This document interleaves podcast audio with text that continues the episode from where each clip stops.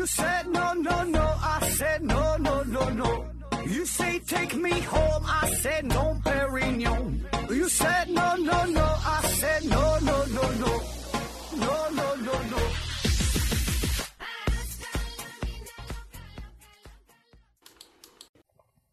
拼命探索，不求果。欢迎您收听思考盒子。呃，咱还是先上硬广，听节目送奖品。奖品呢，现在一个是由大家学公司提供的五个台灯，一个呢是由大家学公司提供的一份价值五百元的网络学习课程。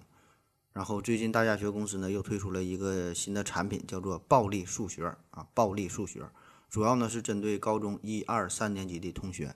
那你听这个名儿就挺狠哈，暴力数学。那有这方面需求的朋友可以关注一下。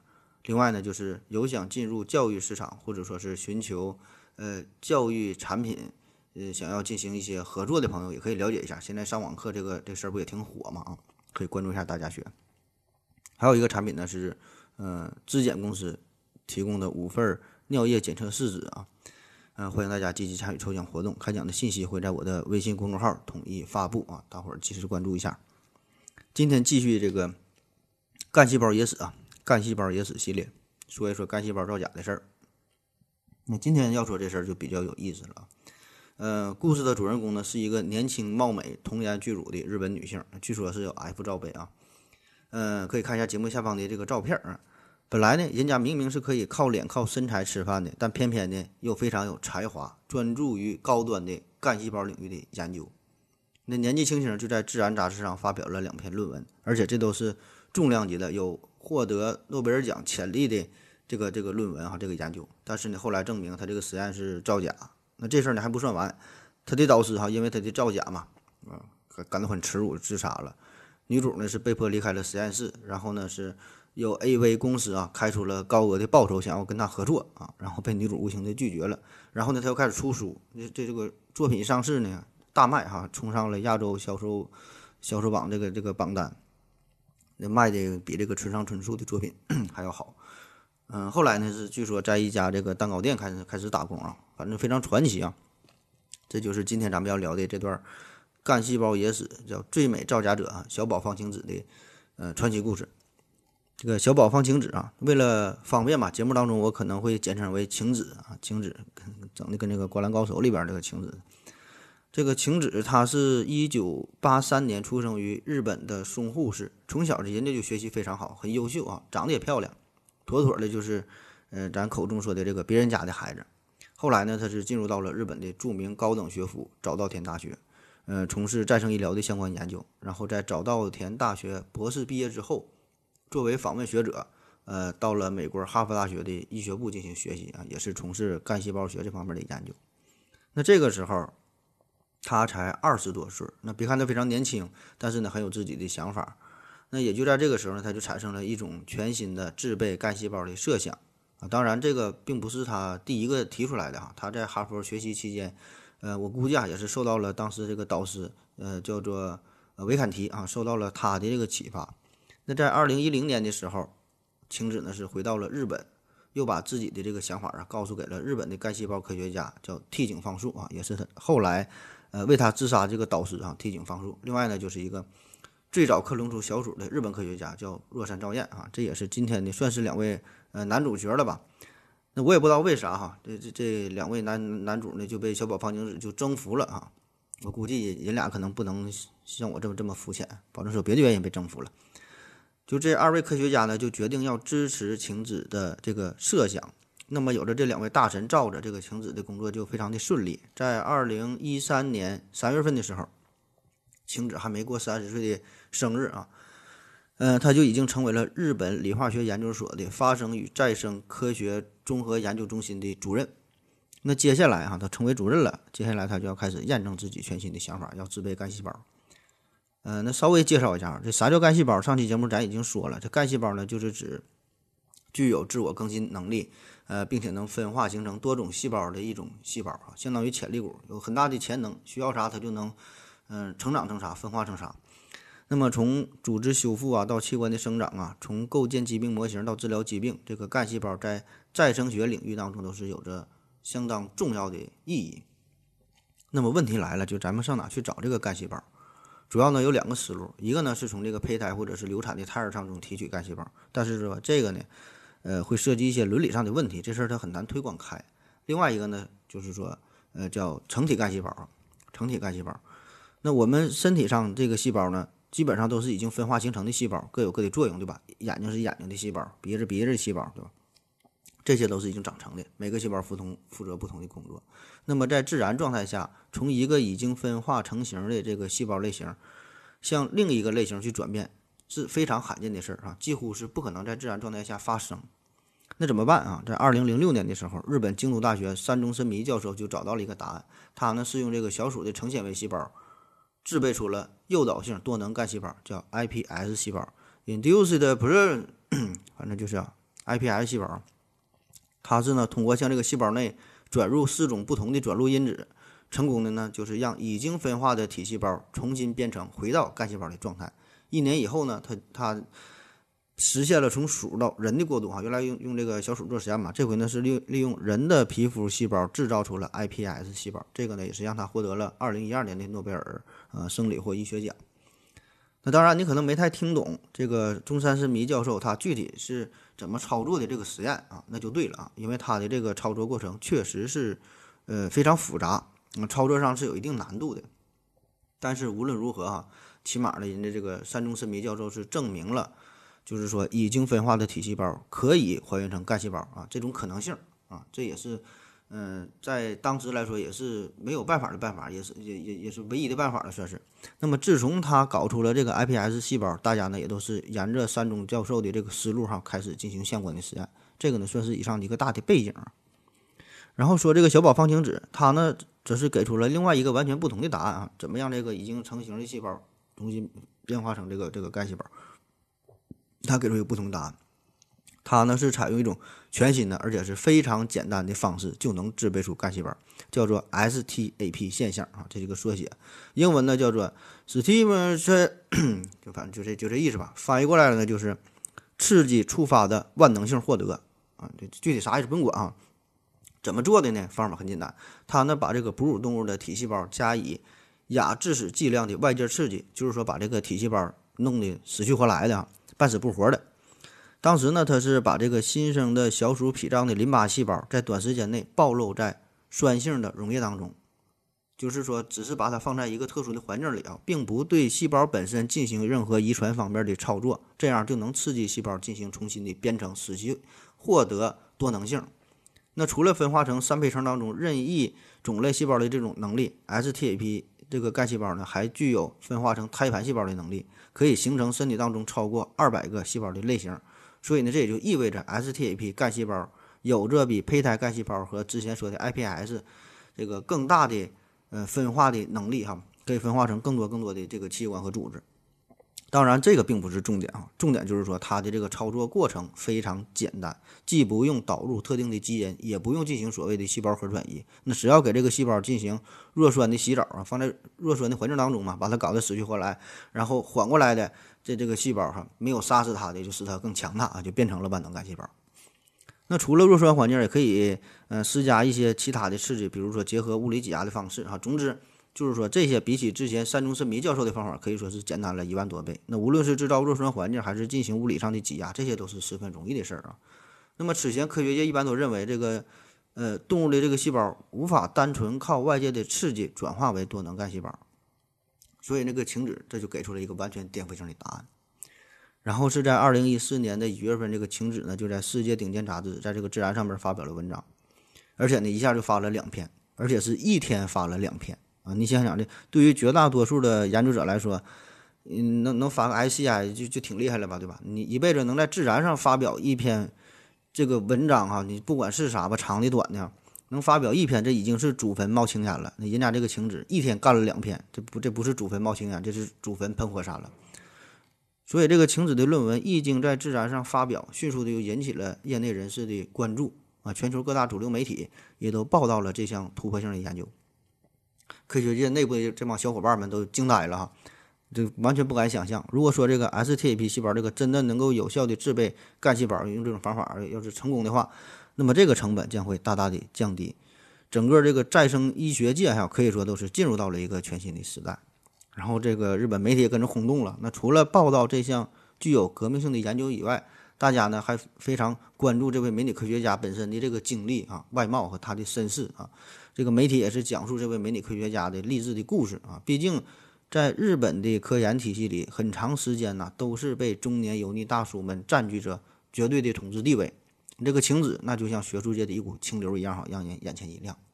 这个日本媒体的报道显然呢也是，呃，会刻意的进行一些渲染啊，呃，也是想急于树立一个女性科学家的这么一个典范。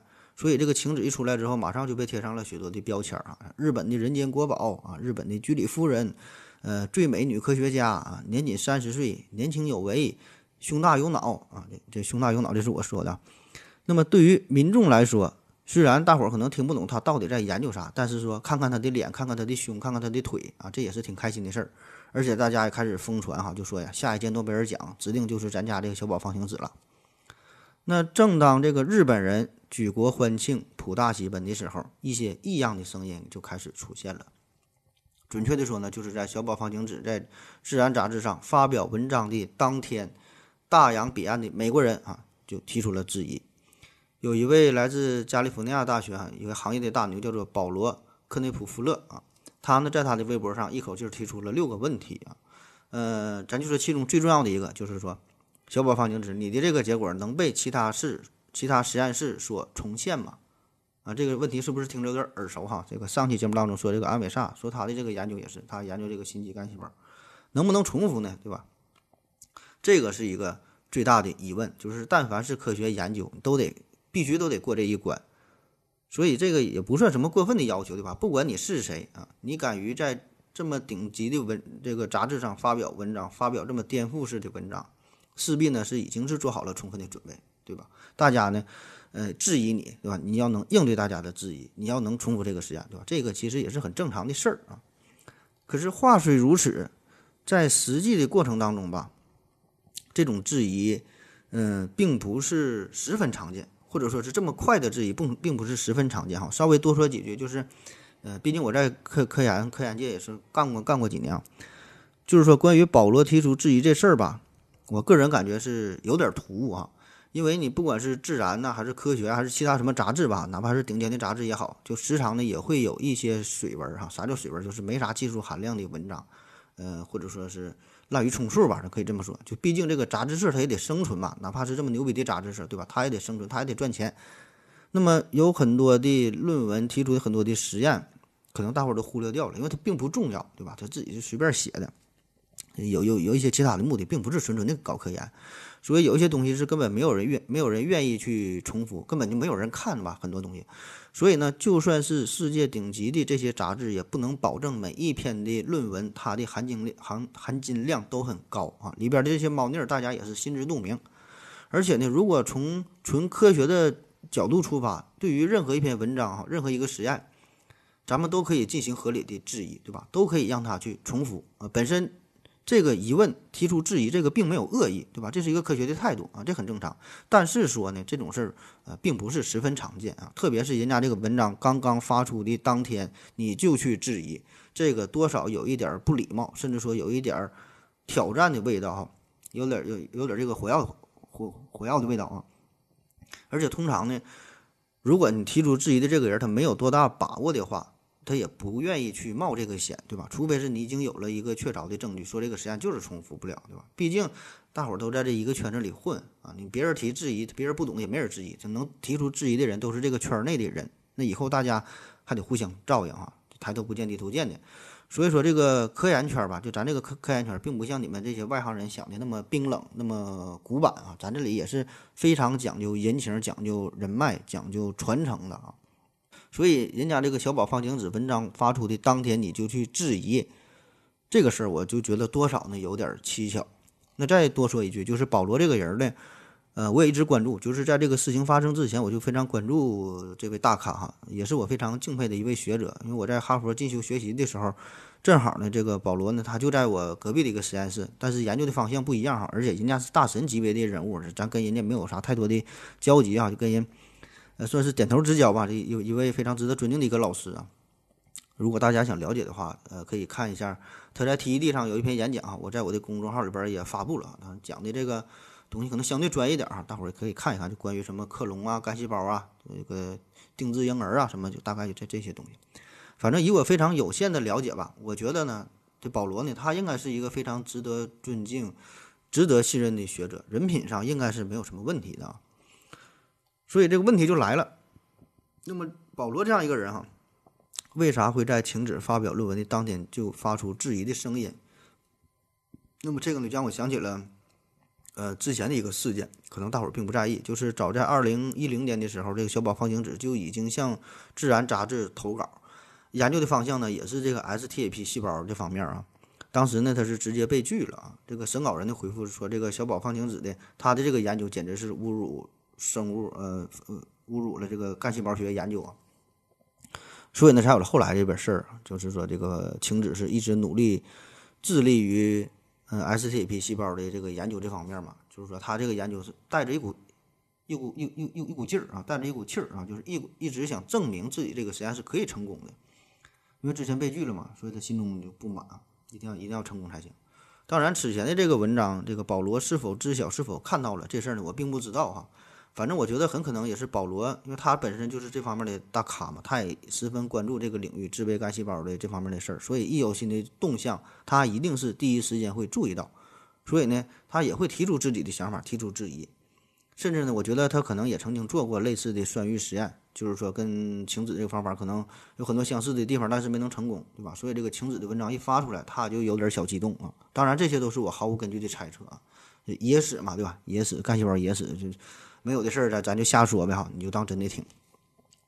那在这个保罗提出质疑之后不久，《自然》杂志方面呢也是展开了调查啊。毕竟这个是一个颠覆全领全，嗯，细胞生物学领域的这么一个重大的实验，对吧？所所以这个《自然》杂志方面很关注，找了十位杰出的干细胞学家想要验证一下。结果呢，大家都没能重复晴子的实验啊。当然，就算是这样。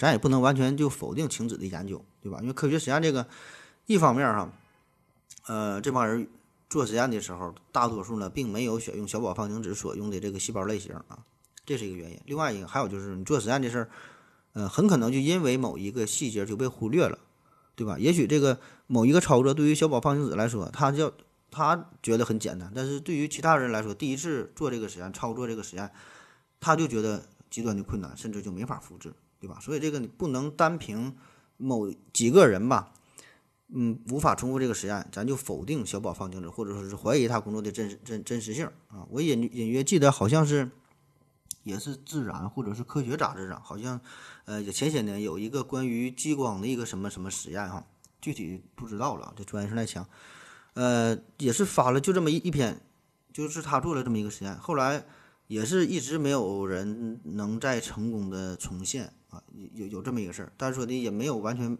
完全有办法就否定。那人家说我确实做的就是这样的，那结果就是就是这样，拿回让大伙儿看啊。所以科学这事儿，既要大胆假设，又要小心求证啊。咱不抹杀一项全新的技术，当然咱也不能让这个造假者蒙蒙混过关。那么怎么办呢？啊，也没有啥好办法，只能是继续重复实验呗，对吧？就做呗。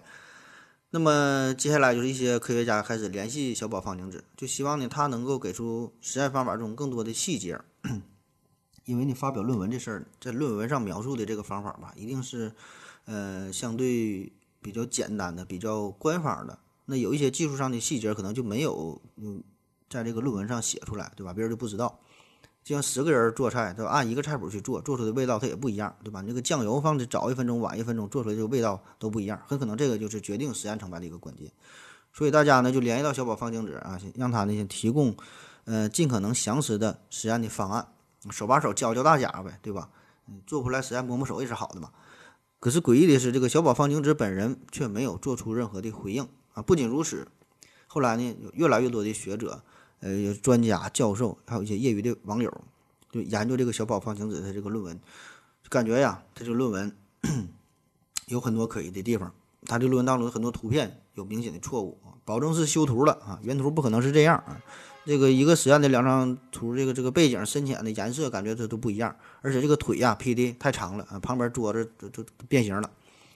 那在二月十七号的时候，小宝方晴子所在的日本理化学研究所啊，一一下我就 简称叫日本理研了啊，日本理化学研究所，就他工作的这个地方。日本理研呢也是宣布要对晴子呢进行相关的调查。那么简短结束哈，一个多月之后，日本理研呢就给出了调调查的这个结论哈，具体的细节就不说了，大致呢就有这么几个可疑的地方。第一就是小宝，呃，他是。P.S. 了原始的这个图片的数据。第二呢是样本的标签出错了。第三呢是复制了长篇文字，但是呢没能标注引用的信息。第四呢就是将两个实验搞混了啊，确认小宝方晴子存在学术不端的行为。那仅仅两个月的时间，这小宝方晴子呢就从科学女神的高峰跌到跌到了这个造假犯的谷底。日本的民众啊也不敢相信眼前发生的这一切啊。但是就算是这样。小宝方晴子他的这个问题呢，他也不是致命的，因为这个学术不端嘛，并不意味着就给晴子判了死刑。就刚才，呃，日本李岩说的那那四条啊，那那那些事儿，那些调查结果，并不会从根本上影响实验结果的真实性、有效性。也就是说，现在问题最核心的地方还是可重复性啊。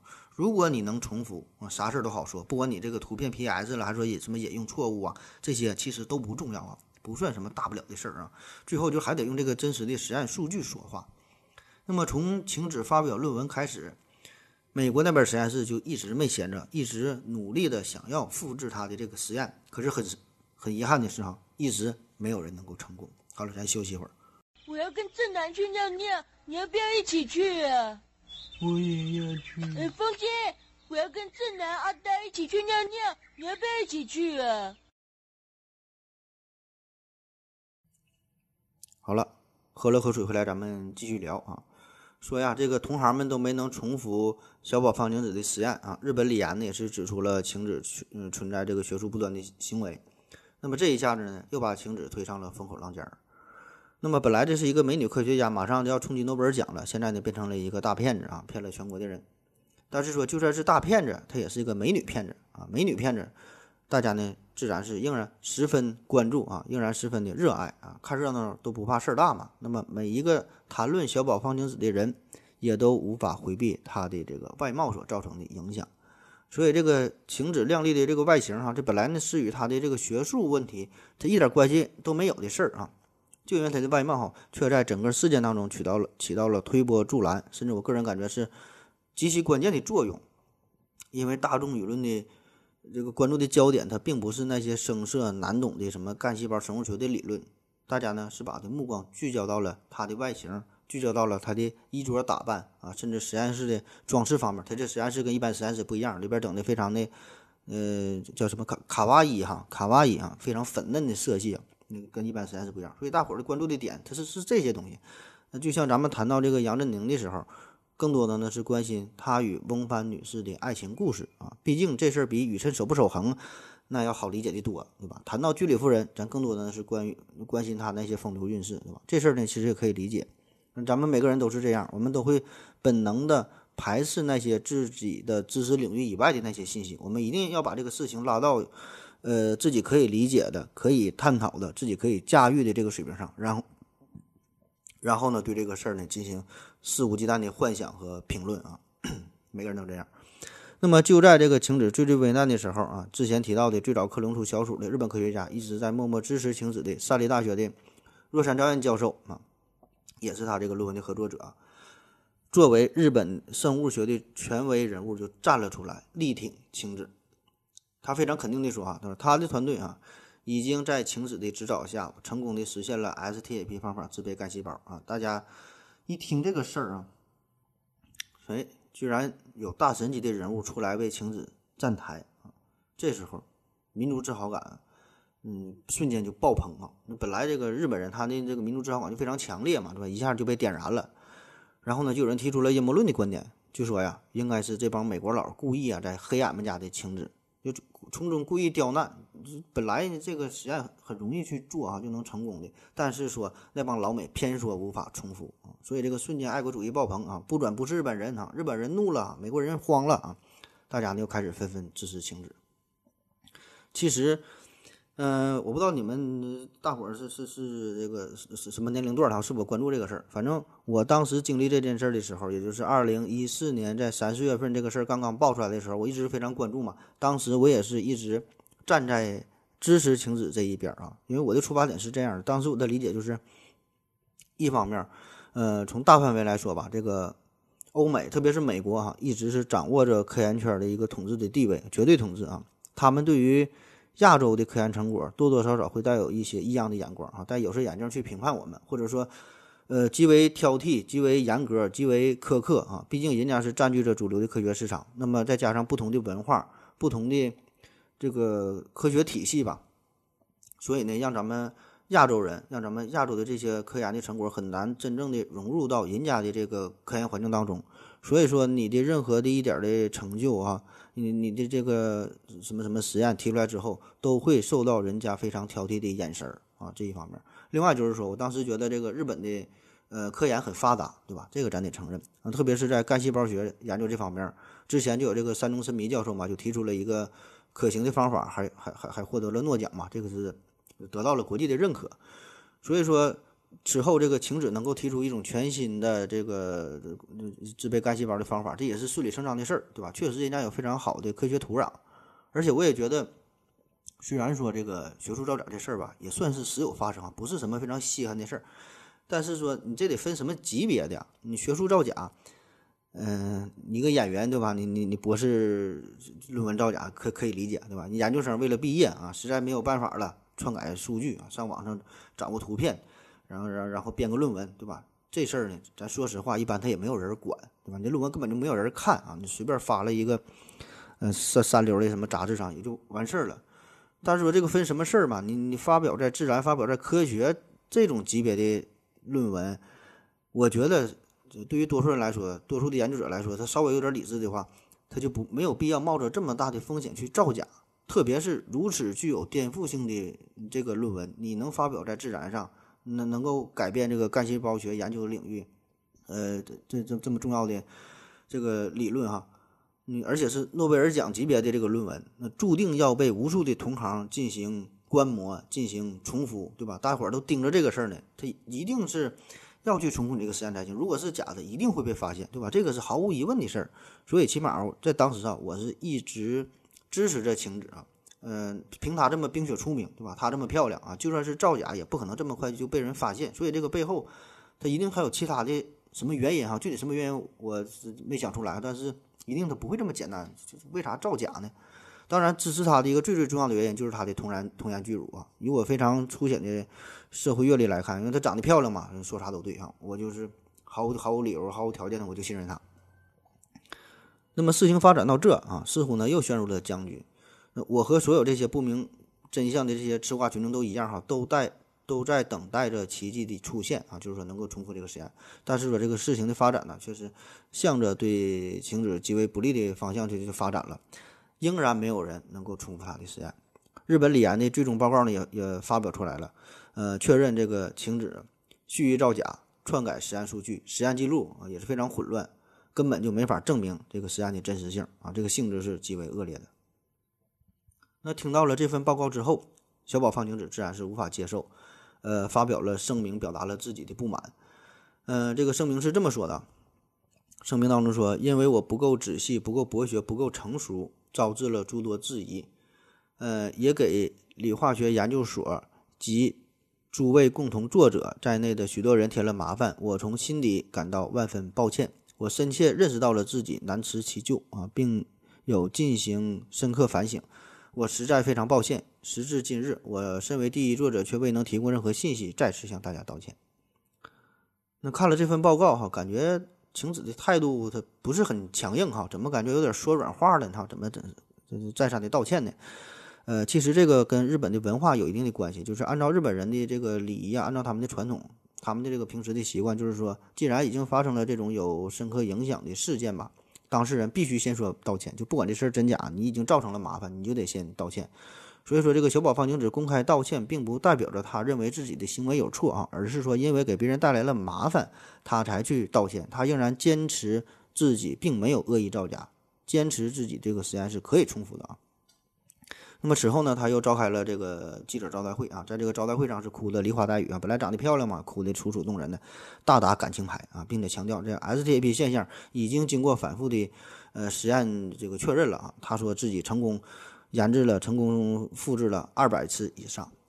那虽然晴子是仍然坚称自己实验的真实性，但是说你这一切都显得有点苍白无力啊。那个莫斯科不相信眼泪哈，日本人他也不相信眼泪，你干哭没有用啊，对吧？你得做实验呐，你得拿出点正经东西啊。然后日本李岩呢，又接着又发布发布了一篇二十一页的一个终极报告啊，驳回了小宝方晴子的上述的要求，并且给出了最终的结论，就是说没有任何必要对之前的结论进行重新审查啊，你们就等着处罚吧。为啥说你们这里边既包括小宝方晴子啊，还包括这个论文的合作者，因为不是他一个人嘛。啊，这里边还有他的导师啊，替井方树，也包括之前说的若山照彦啊，其他一些一些学者啊，都要进行相应的处罚。那么此时哈，任何语言都毫无意义了。这个小宝方晴子唯一能做的，就是在世人面前再次重复他的实验，是吧？而且这个日本李岩也是给了他机会。最后呢，就是说让他在呃六月三十号，从六月三十号到十一月三十号这五个月的时间嘛，再给你五个月时间，最后的期限啊，让他呢。你做实验嘛，五个月嘛，你就再再做呗，对吧？说好的二百次呢，现在不用二百次，换个姿势再来一次就行。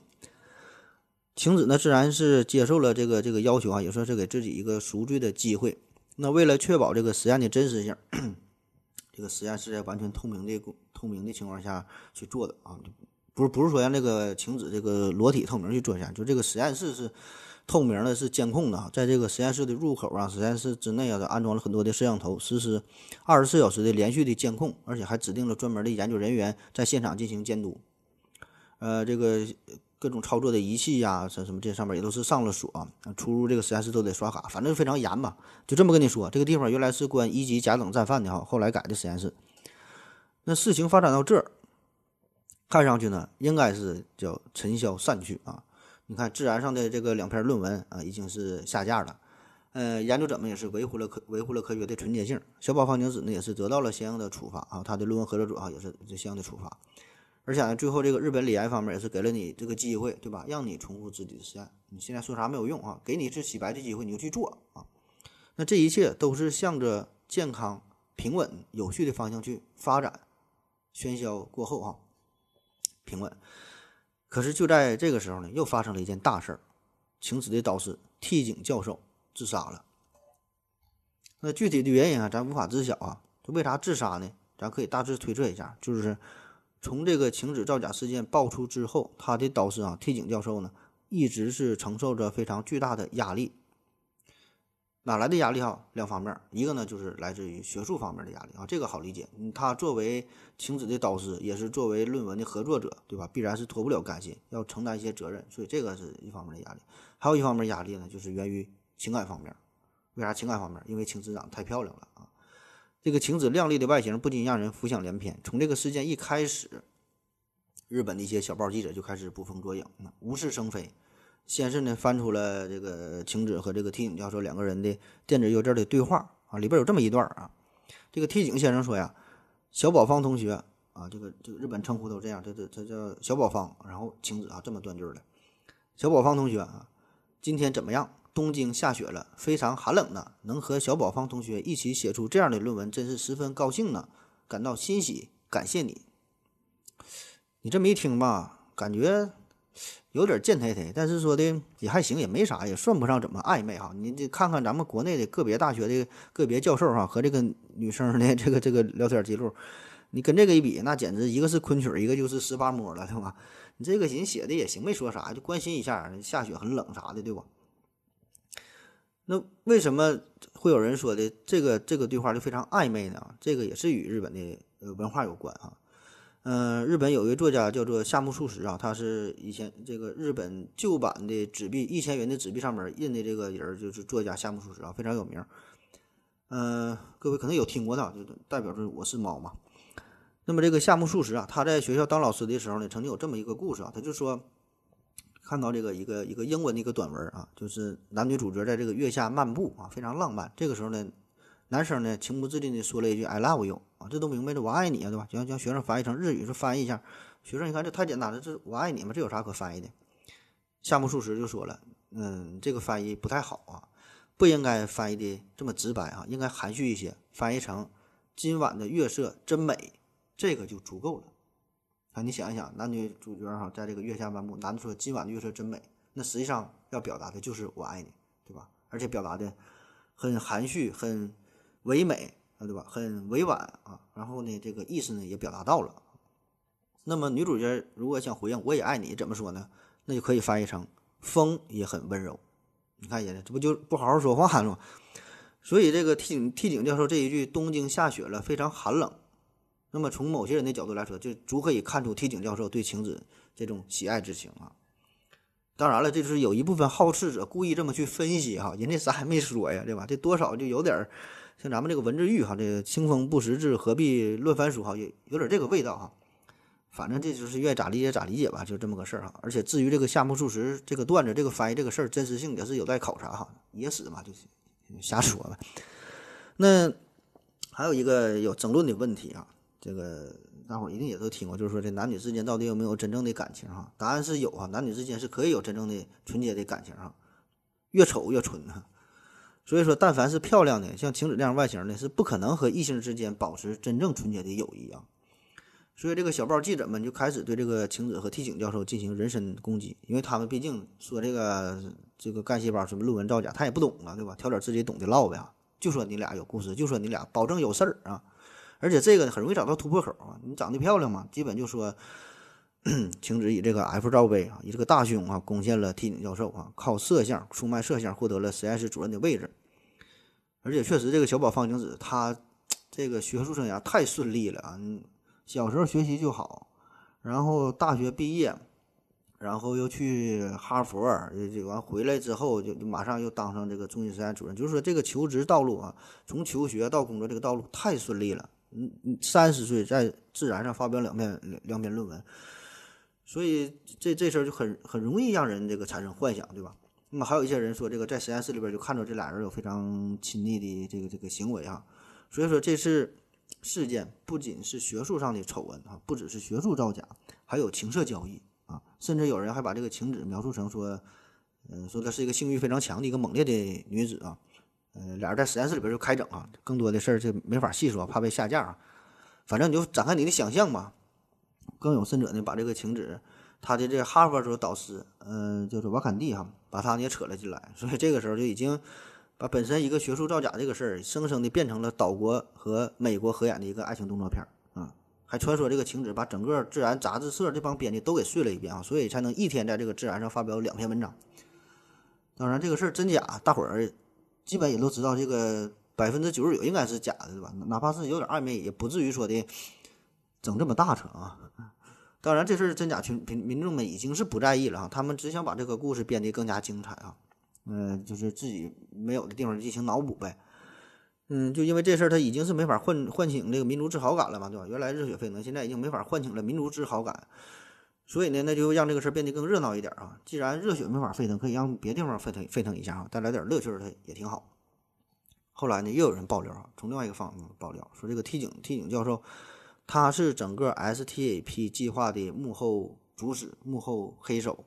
他的目的呢，就是利用这个新的课题呢，骗骗取这个巨额的科研经费。这个晴子啊，只不过是他的一个棋子儿而已啊。理由就是这个，早在二零一二年的时候，再说这个山中伸弥教授嘛，他是因为了 iPS 细胞获得了诺奖，所以呢，全国关注的这这个点啊，这个都集中在山中教授身上，就忽略了忽略了天井教授。而这个山中伸弥和这个替井方术这俩人呢，又是同年毕业的博士啊，俩人班对班就差不多。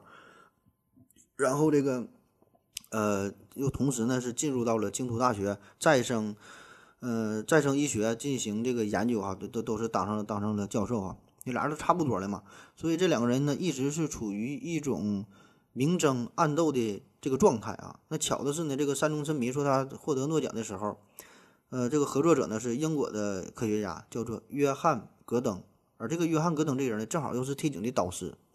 所以说，同样作为干细胞研究学领域的这个专家，这个替井方术这个时候自然是会很不开心，对吧？那么为了对抗山中教授，他决定呢就要推出晴子啊，用这个晴子啊呃，与这个山中教授进行对抗。那如果晴子能够成功，也就是日本联的成功啊，也就是替井教授自己的成功。所以这也就解释了为啥停止要去造假呢？根本原因他并不是说为了自己的名和利啊，更多的呢是为了自己的导师替井教授。所以说这个时候他做实验是带有一种强烈的使命感，所以他也是背负着巨大的这个这个压力哈，他是带着任务而来的。那最后没有成功，只能是靠造假来完成组织交给的任务。啊，当然这些也都是我们的一个猜测啊。反正无论如何吧，就是作为晴子的导师，那么在这个造假事件发生之后，在一波又一波的冲击之下，在全国全世界的呃这个关注之下，呃，替井方术确实是承受着我们嗯常人所无法想象的各种压力哈。所以在这个问题来了之后，替井他就曾经表达过，他就说被耻辱感所淹没了啊。所以说，这个耻辱感既有专业方面的这种耻辱感，也有男女方面的这这这这这这种这种关系吧啊。这个日本它也是个很神奇的国度哈，咱们印象当中日本感觉非常开放嘛，两个人随便整哈，在大街上俩人眼神一对上，就马上就能去开房哈，感觉很开放。但实际上呢，他们某一些方面又显得非常的保守啊，特别是这种师生关系方面，就非常敏感的一个话题，就大家都会非常小心，就不管心中怎么想，想要上你，想要上了这女学生，但是说呢表面上一定是非常的正派。你看，看起来就像个人似的啊，非常礼貌，非常的非常这个呃讲礼貌，非常的叫这个守规矩哈。所以这个事件一出来之后啊，就爆出说的男女方面关系的事儿，这个替井教授就有点受不了了。他他早在三月份的时候就提提出了想要辞职的想法嘛，但是没被批准啊。他也曾经想要为所有的这个论文事件要承担全部的责任哈。所以说他这个压力非常大啊，中间呢还住过住过院，住了将近一个月哈，都是心理方面这压力所带来的嘛。所以我个人感觉哈，替井教授啊是一个非常有担当的啊，一就算得上是个汉子啊。哪怕是他因为这个 F 罩杯的缘故，然后为了保护晴子，我觉得那人家也是敢爱敢恨啊，并且愿意付出自己的生命，对吧？这个是值得咱敬佩，值得咱去学习的啊。好，咱休息会儿。我要跟正南去尿尿，你要不要一起去啊？我也要去。呃，风心，我要跟正南、阿呆一起去尿尿，你要不要一起去啊？好了，尿了个尿回来，咱们继续聊。嗯，替警方树啊，他的离开呢是在八月五号，享年呢只有五十二岁。嗯，他呢是在一个研究楼的呃楼梯井当中上吊自杀的。自杀的时候呢，穿着一件非常干净，而且呢熨烫很平整的一个短袖的衬衫，鞋呢也是脱了下来，非常整齐的摆放在呃楼梯间旁边，看得出来他呢是做好了充分的思想准备。临死之前呢，呃，一共留下了四封遗书，其中一封呢是放在秘书的桌子上，主要呢就是交代这个研究室啊一些财务上的一一些后续的事情啊。另外三封呢是呃给这个研究中心的负责人，还有这个同事啊，还有这个小宝方晴子。那咱就说说这给这个小宝方晴子这封信啊，呃，在这这封遗书里边啊，他对这个论文造假引起的不良影响啊表示谢罪啊，并说呢自己是精神疲惫已到极限，还告诉这个晴子说。小宝方博士啊，这一切不是你的错，一定要坚持下去，用事实证明 STAP 确实存在。啊，也就是说啊，这个替井教授至死呢仍然坚信 STAP 的方法是确实存在的，只是目前啊，只是暂时还没有能成功罢了。那可能有些人又会问了哈，那既然你相信晴子真的可以再现 STAP 细胞，那你为啥还要死呢？对吧？你你你为啥你不等这个实验成功来给自己洗白呢？对吧？起码要等到十一月三十号，就是说最后这个期限，嗯，到这个时候你看这个结果如何，然后再做决定啊。我分析呢，这个可能也是与这个日本独特的文化和这个传统有关，就是他们会有一种莫名的耻辱感，就是已经被人怀疑说论文造假，你怀疑我啊，这就是已经很大的，已经是个很大的耻辱了。你作为科学家，这要脸儿啊，对吧？他的这个自尊呢，已经是受到了非常严重的损害，而且呢。呃，也因为这是引起了巨大的轰动嘛，所以这个，呃，显然就给他带来了巨大的压力啊，难以承受的压力啊。之前想辞职谢罪没能成功啊，现在只能只有靠自杀才能洗刷自己的这种耻辱感啊。当然，就算是替井教授自杀，仍然有人不依不饶哈，说他的死啊，恰恰就说明了小宝方晴子这个数据就是造假啊。你为啥死？这就叫畏罪自杀。那理由就是，你看啊，就是。替井教授呢，实际上作为呃晴子的导师啊，作为论文的合作者，他是知道事情的真相，就是说这个 STAP 它就是一个骗局，不可能成功。嗯，所以这个时候他有两个选择，一个呢是继续苟活下去啊，一个呢就是选择自杀。那如果自杀的话，又有两个选择，一个呢是在这个晴子做出最后实验这个这个截止日期之前自杀，另外一个呢就是在这个结果出来之后啊选择自杀。所以你先自杀的话，好处呢就是可以为自己洗白嘛，就是说我并不知道这个真相哈，然后表示了自己的一个态度啊，也免得在这个最终结果报道出来之后二次受到侮辱。所以他那句说相信晴子可以呃制造出 SCP 细胞，这个是故意说给别人听的哈，就是说反正我都死了嘛，反正早晚也得死，对吧？我就早点死啊，还能落个好好好名声，对吧？当然这个也都是大家的一个一个猜测而已，对吧？就随便随便你怎么去评说了，人都死了，对吧？反正这个为啥选择自杀这事儿，大伙儿也没没研究明白啊，大伙儿的各种猜测，确实是自杀这个事儿呢，自杀这是唯一严肃的哲学问题啊。那无论如何，这个事儿我觉得是挺遗憾的啊，因为在这个细胞学领域，在这个干细胞领域，T 井教授是有着巨大的贡献啊。他之前研究的叫神经诱导因子的发现与解析干细胞的研究啊，这个也是非常重要的、非常重量级的发现，甚至说有机会冲击诺奖啊。而且这个方法根本就不用 STAP 的技术，跟这个可以说一毛钱关系没有，就没有没有这个 STAP，人家照样可以成功的。而且这个 STAP 呢，也不是他主要的研究方向哈。那么整整体这个事件，这个 T T 方术啊，他呢更像是一个就是管理者的身份，他是这个实验的管理者啊，就是主主主抓这个大局的啊。所以对于这个晴子的一线的实验具体的操作，他可能真的就不知道哈。而且退一万步讲，就算是他真的是背后的元凶啊，是这个 STP 背后的元凶啊，操作了这一切啊，就算是论文造假，呃，也罪不至死，对吧？你的科研研究，你这种东西，他也犯不着说的。呃，搭上搭上自己的这个性命啊，但是没办法，人都死了，这说啥也都晚了。那么 T 井方树的死亡，也改变了整个啊停止造假事件的一个进程。首先是整个舆论哗然啊，这个简直是一个爆炸性的消息。本来呢，咱说已经到了这个五月份，到了到了六月份这个时候，事情就变得平淡了，对吧？大伙儿就开始默默关注停止做实验啊，只等着十一月三十号一见分晓，中间呢会有这五个月相对平淡的时期。那没想到替井教授还给自己加戏啊，用自杀的方式让这个剧情向着更加跌宕起伏、更加狗血的方向进展啊，可以说是全程无尿点。那在这个学术造假并不少见的时代，居然以死谢罪，这个事儿啊，确实是太过于残酷。我估计啊，如果全世界的研究者啊都这么严格要求的，都这么严格的要求自己，那么世界人口的问题哈也就不难解决了。你想一想啊，有有有一些人卖什么注水的猪肉啊。当年的什么苏丹红事件呐、三聚氰胺呐、假疫苗事件呐，也没看谁自杀哈。跟人家一比哈，这帮逼真是真是不不要个逼脸了。然后呢，咱说学学术圈内内部呢，也因为这事也是闹翻了天。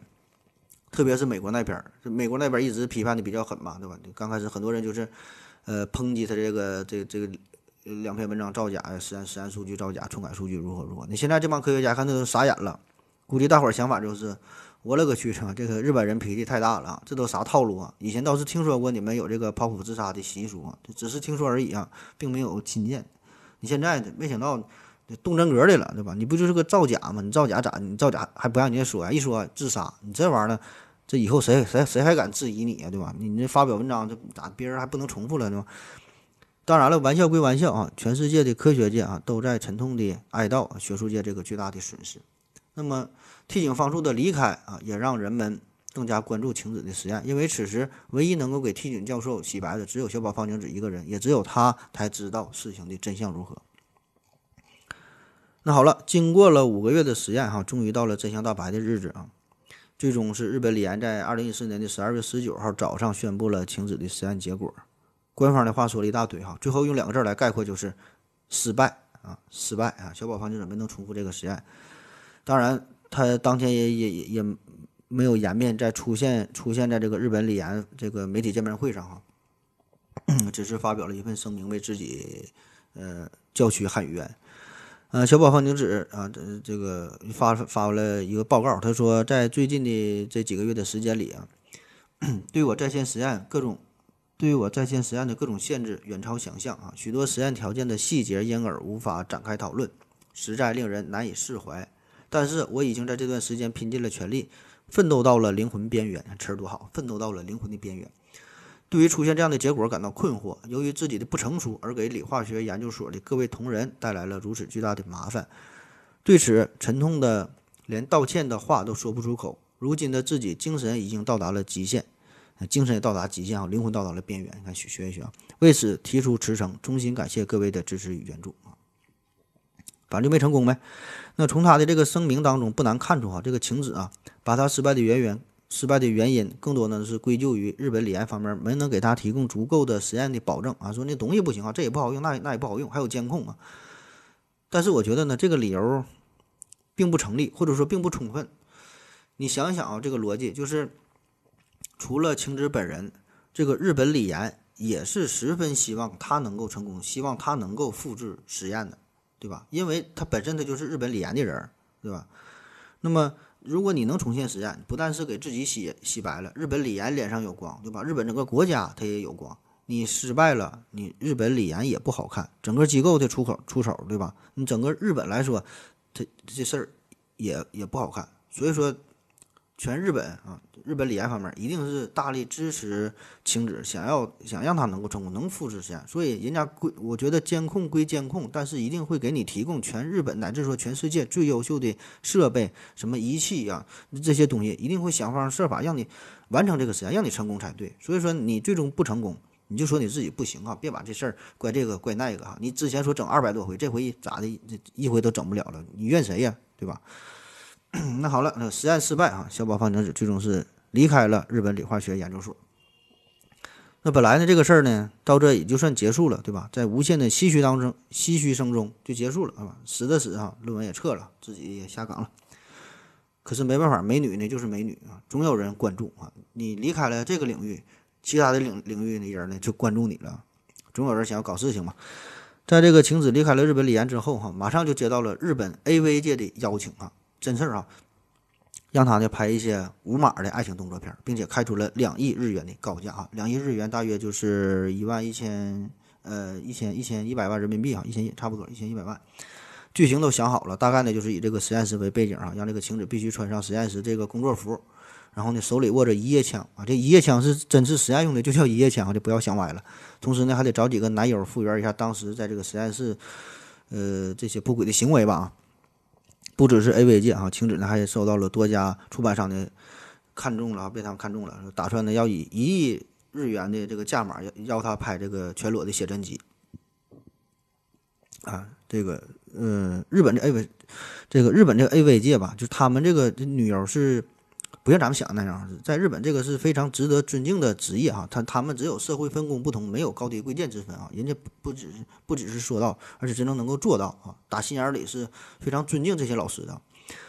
那么晴子被邀拍这个 AV 哈，酬劳上千万啊，这个呢也是让不少女性啊，该国的女性羡慕嫉妒恨啊，就是说这个行业。非常值得尊敬，不是说你想干，不是你脱衣服就能干的呀，就没那么简单。但是说你在这个特殊的时期吧，你就邀请人，就你看实验失败了，导师自杀了啊，论文被撤了，这个时候是他最心灰意冷的时候，是这个生命当中最暗淡的时候。你这时候还请人家拍片儿，所以这个而且是翻拍原来的跟实验有关这个情节，对吧？所以这个我觉得从这个人性角度来说呢，这个还是有点。往伤口上撒盐的行为啊，这这个有点过分啊。那么，作为一个科学工作者啊，我作为一个科学工作者来说，虽然我也十分期待小宝方晴子真的能有好的作品去上映哈，不管是有码无码的拍这个写真集都好，一定我也是非常期待哈。但是说我更希望的，我更期待的是他不要放弃，仍然可以作为一个科学家的身份，努力的、默默的致力于某个实验室哈，然后继续呃进行干细胞的研究，说不定哪天。爆出个大新闻，这 STP 细胞真就成功了，我是真心期待这个事儿。然后说你再去下海拍片儿，呃，也不迟啊。那么在离开日本理研之后，这个晴子呢也是没闲着哈，他没去拍片啊，也没搞实验，而是呢开始出书啊。嗯，出了一本书，书名呢叫做《那一天》啊，那一天。书中呢讲述了自己从小的梦想啊，要立志当医生啊，后来当了科学家，然后是一点点的成长，再到这个论文造假的这个事儿啊。那么这本书。一经出版啊，马上就是登上了日本亚马逊网站畅销书排行榜的首位啊！第一个月就卖了二十五万本，总版税啊，这个收入据说有三千五百万日元啊。那对于这本书的评价褒贬不一，更多的呢是负面的一些评价。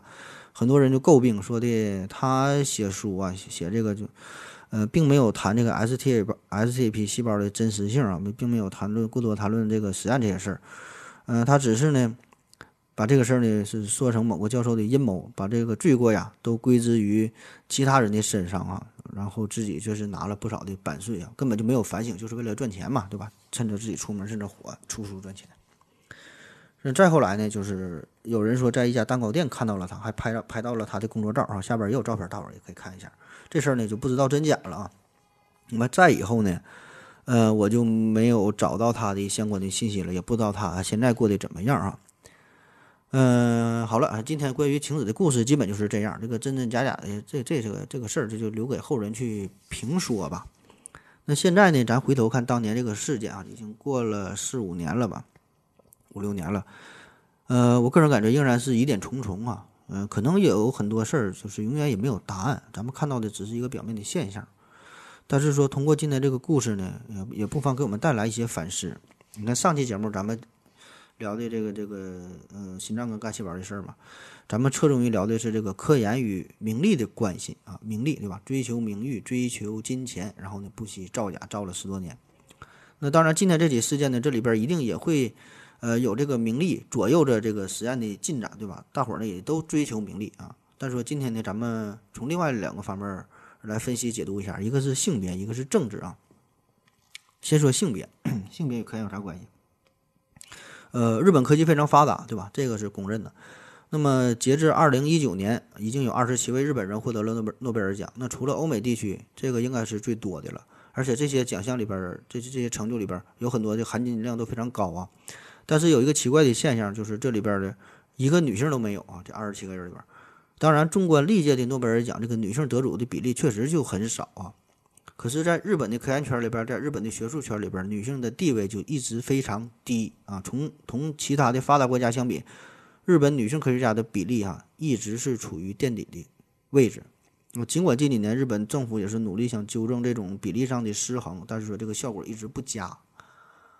可以说，这个日本女性科学家是长期处于这二等的位置，也可能与他们的传统文化啊、民族的观念有关。就是说，就比如说在实验室里边呢，你一个男性，哪怕他是本科生啊，一个小学生啊，他就用这个显微镜，想要用这个显微镜的时候，那么这个时候，这个女博士、女教授都得让给这个男士去用啊。所以，这个女性就学术圈里边的女性这个地位是非常低的。这个日本的科研领域。呃，一直都是中老年男子啊，这种油腻大叔啊，以以他们为主啊，这个，呃，也是给咱们一个古板的印象。而事实呢，也确实是确实如此啊。所以这个小宝胖晴子她的出现呢，这种青春靓丽的形象就迅速迅速深入人心啊，让日本科研领域刮起了一股理科女的性别旋风。那她真正的这个研究成果，这个本身呢，似乎并不是日本领域、日本舆论。嗯，真正关心的、真正让他们兴奋的地方，这真正的兴奋的点在啥？就是就是就是晴子的身份和她靓丽的外形啊！你之前在说这个山中伸弥教授，他不获得诺贝尔奖了吗？他的研究的干细胞也没这么火，对吧？因为他是中年大叔嘛，中年大叔谁看你这个？你爱研究啥研究啥呗。所以这个晴子她一出现，她一出道啊，政府与媒体呢就想树立一个良好的女性科学家的形象，对吧？而且她绝对是一个绝佳的人选，满足你所有的幻想，年轻貌美，胸大。腿长啊，很会表演。嗯，作为细胞学领域的这个研究者，他也不穿白大褂，呃，穿的是一个他祖母留给他的一个料理服，所以很有点啊，很有点。嗯，实验室里边这个装修也是非常呆萌的卡卡通的形象，墙壁呢是刷成了粉色，刷成了黄色啊，所以有很多宣传的卖点。但当然，这个并不是大多数日本女性科学家的真实写照，对吧？这只是一个一个一个个例嘛，对吧？那实际上真实的。呃，日本多数的女性这个科学家，这个真实写照是啥？你三十岁的年龄，这个时候她会面临着种种的压力这些压力不仅有学术方面，你你你那个搞科研的压力，还有生活上生活上的压力，对吧？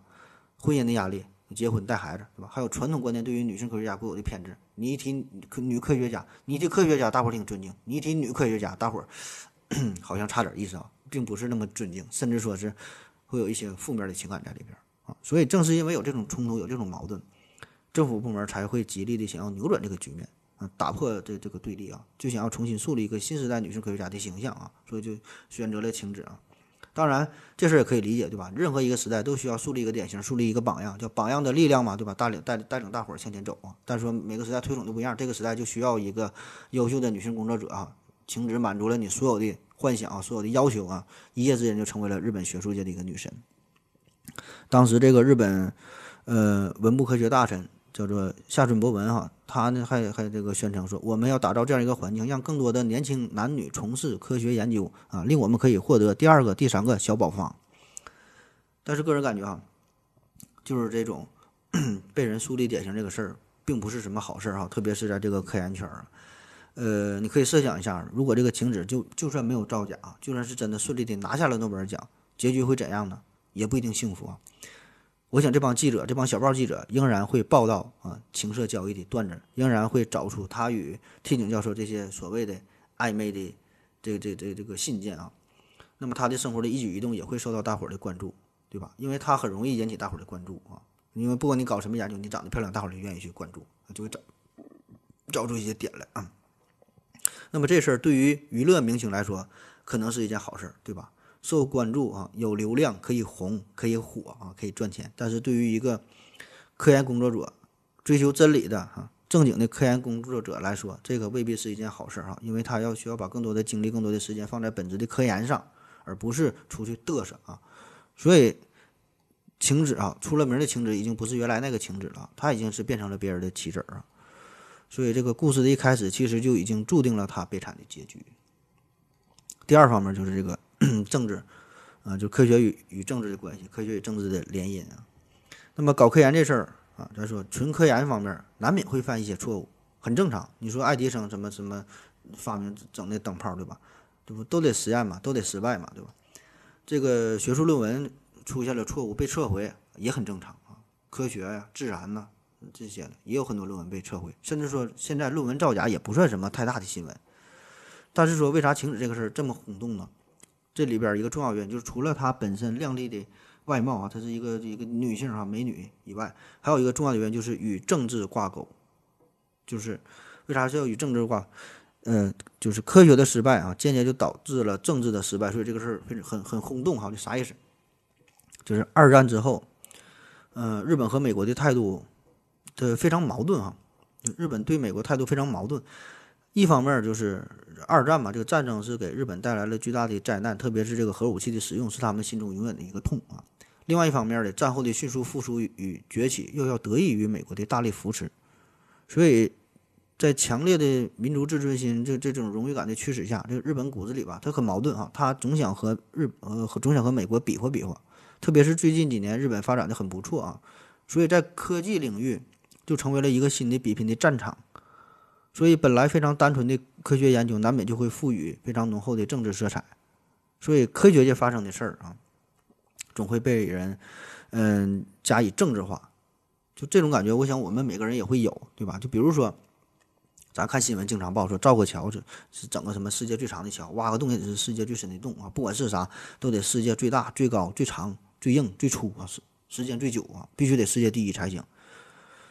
但咱静下心来想一想，就这个事儿，他追求的东西很奇怪啊，很奇怪。你就是世界第一，你追这个东西，真的就有什么意义吗？对吧？就是从纯科技的、从科学角度来说，这有什么意义吗？对吧？咱从小就灌输了一种思想，就是要力争第一。但说这个得分什么事儿啊？有些事儿你努力当第一，但是说更多的时候，咱们还是要从实际出发。特别是搞科学、搞研究，没有必要什么都争第一，对吧？适合你的才是最好的。你这个桥够用了，能让你过去就完事儿呗。有必要造的那么那么那么大吗？对吧？就是说的，如果这东西恰好是世界第一，那也只是一个客观事实，并不能就是提升你的什么民族荣誉啊，跟这个它没有什么直接关系啊。所以说这个它，你你有一有第一了，然后感觉很骄傲，那实际上这玩意儿它有啥骄傲的？所以说这个事儿不要赋予更多的政治意义，不要赋予更多的这个民族的情感在里边啊啊！这我个人感觉啊，你这扯有点远啊，咱就说这个停止说发表这两篇两篇文章的事儿。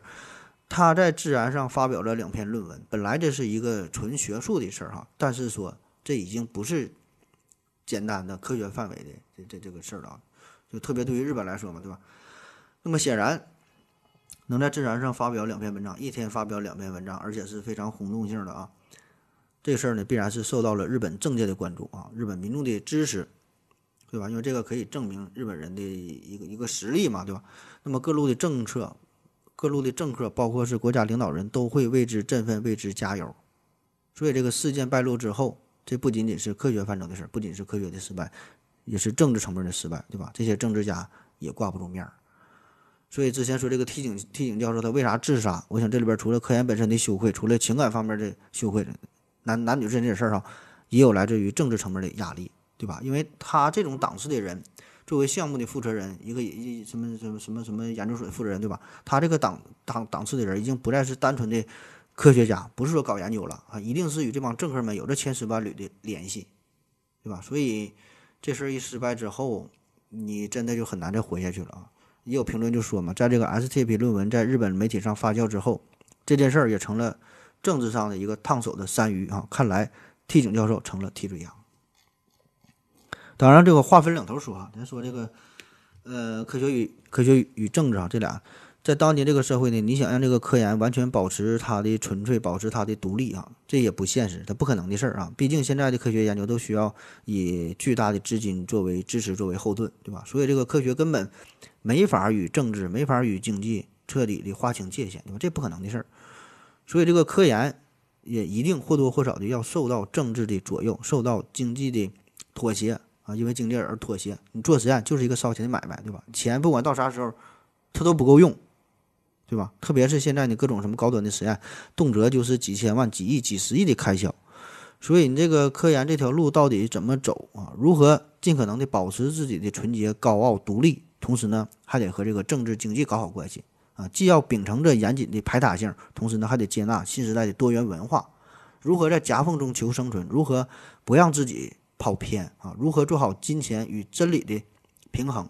这些是科研以及科研工作者们，呃，要真正好好思考的问题。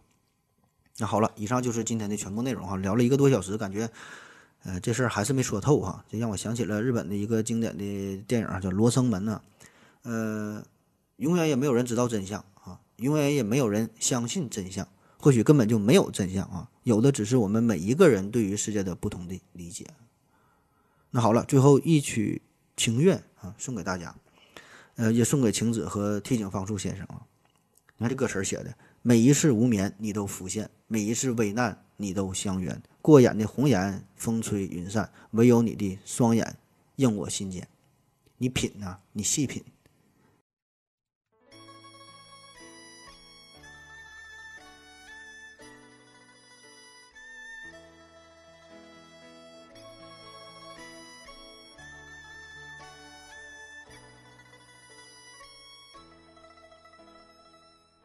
每一次无眠，你都浮现。你家里的仙